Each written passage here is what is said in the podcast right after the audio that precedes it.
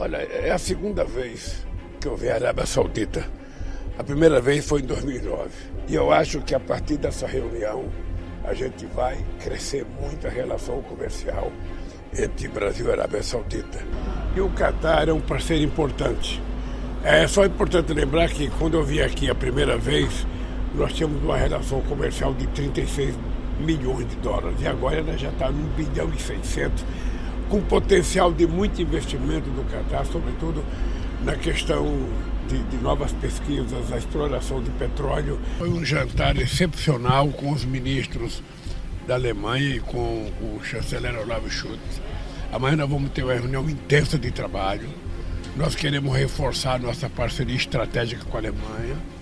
Eu tenho dito aos companheiros da Alemanha que faz muito tempo que a Alemanha não investe na América do Sul, sobretudo no Brasil. O presidente Lula visitou mais de 20 países em 15 viagens internacionais neste ano, o primeiro de seu terceiro mandato. E ele esteve em todas as grandes nações: Estados Unidos, China, Índia, Japão, Reino Unido, França e Alemanha. Mas também buscou fortalecer as relações comerciais com nações em desenvolvimento, como Emirados Árabes, Catar e Angola. Ao todo, foram mais de 60 dias no exterior. Mas qual é o balanço da política internacional brasileira até agora? Depois de alguns anos de ostracismo, o Brasil parece ter voltado a estar em evidência no cenário internacional. É sobre isso que vamos falar a partir de agora.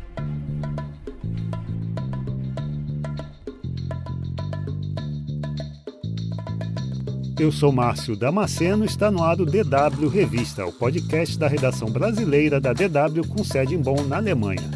O episódio de hoje é sobre a Maratona Internacional de Lula e o papel do Brasil no cenário internacional durante o governo do petista. Neste episódio, eu conto com a participação de dois colegas da redação, o Jean Albert Struck e o Bruno Lupion.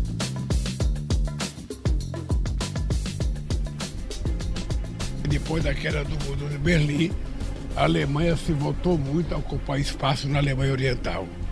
Então eles já fizeram todas as fábricas que tinham que fazer nos países da, Alemanha, da Europa Oriental, já fizeram os investimentos, já ganharam o, direito de exportação, agora precisa, precisa se voltar para o Brasil.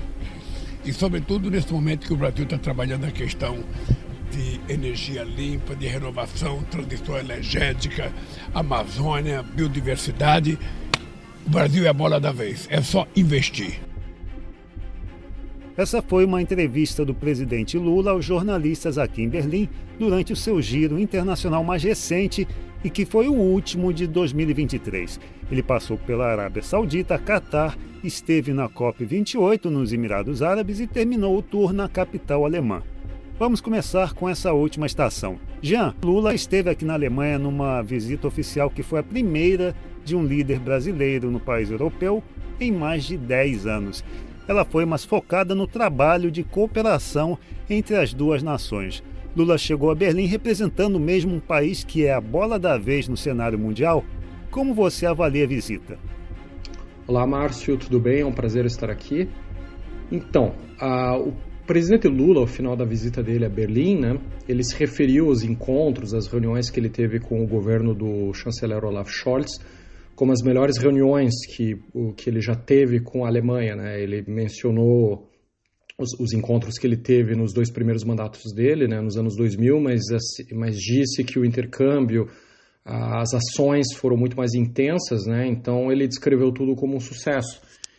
E provavelmente os alemães, assim, também viram tudo como um sucesso. Eles montaram uma, uma agenda bem intensa para o Lula de, de visitas, ah, de encontros, né?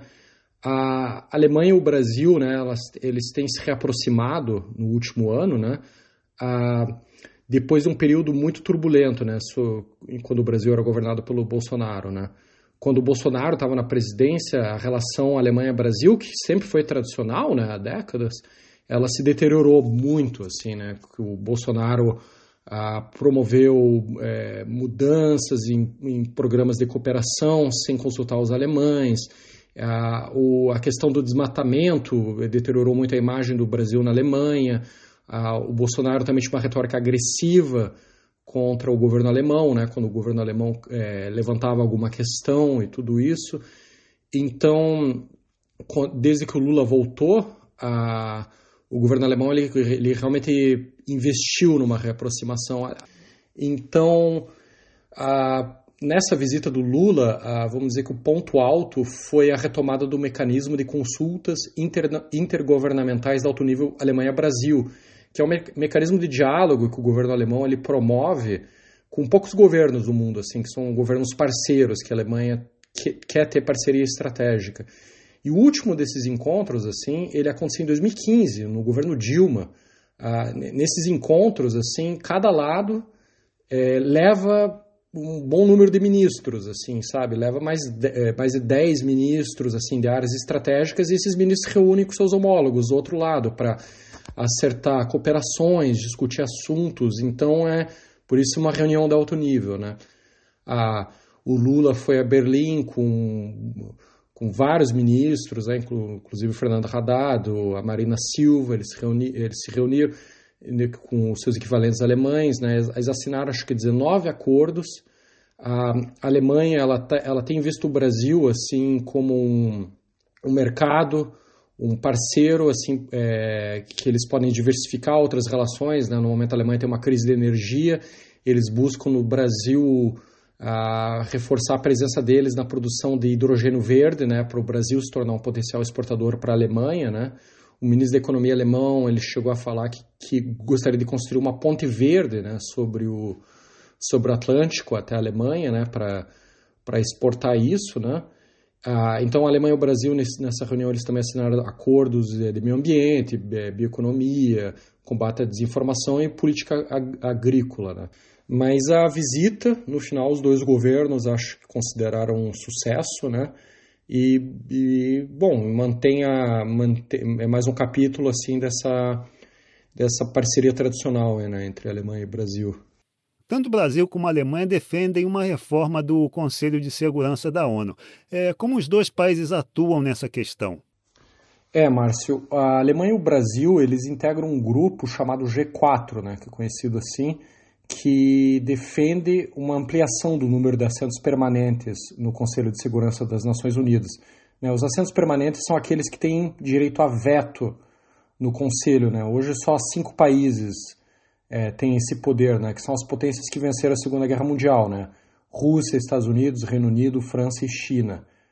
E a Alemanha e o Brasil, eles não estão sozinhos né, né, nisso. Eles, esse grupo G4 que eles integram também inclui a Índia e o Japão. Então esses quatro países eles querem assentos permanentes, mas eles não defendem apenas para si, né? Eles é, também defendem a inclusão de dois países africanos, né? O que elevar, então seriam seis cadeiras extras. E também reformas, assim, no número de assentos rotativos no Conselho, né, que são 10 atualmente. E também mudanças na gestão, né.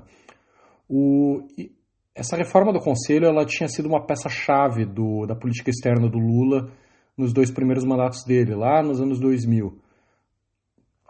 Ah, o Lula ele voltou a, a, o Lula ele voltou a defender esse tema, né, agora no terceiro mandato dele, né, isso foi tratado em Berlim durante a visita dele, né, o Lula tem argumentado, né, que essas crises recentes na Ucrânia e em Gaza, elas têm mostrado que o Conselho não tem funcionado, porque a gente viu, né, que foi muito difícil votar resoluções, né, sobre esses temas, né, porque os países com interesses diferentes ali, né, então o Lula também defende que seja mais representativo, mais eficiente, já a Alemanha, né, ela também argumenta na mesma linha, né? ela, ela defende que seja mais representativo e também argumentando que a geopolítica mudou muito desde 1945, né? desde o fim da Segunda Guerra Mundial.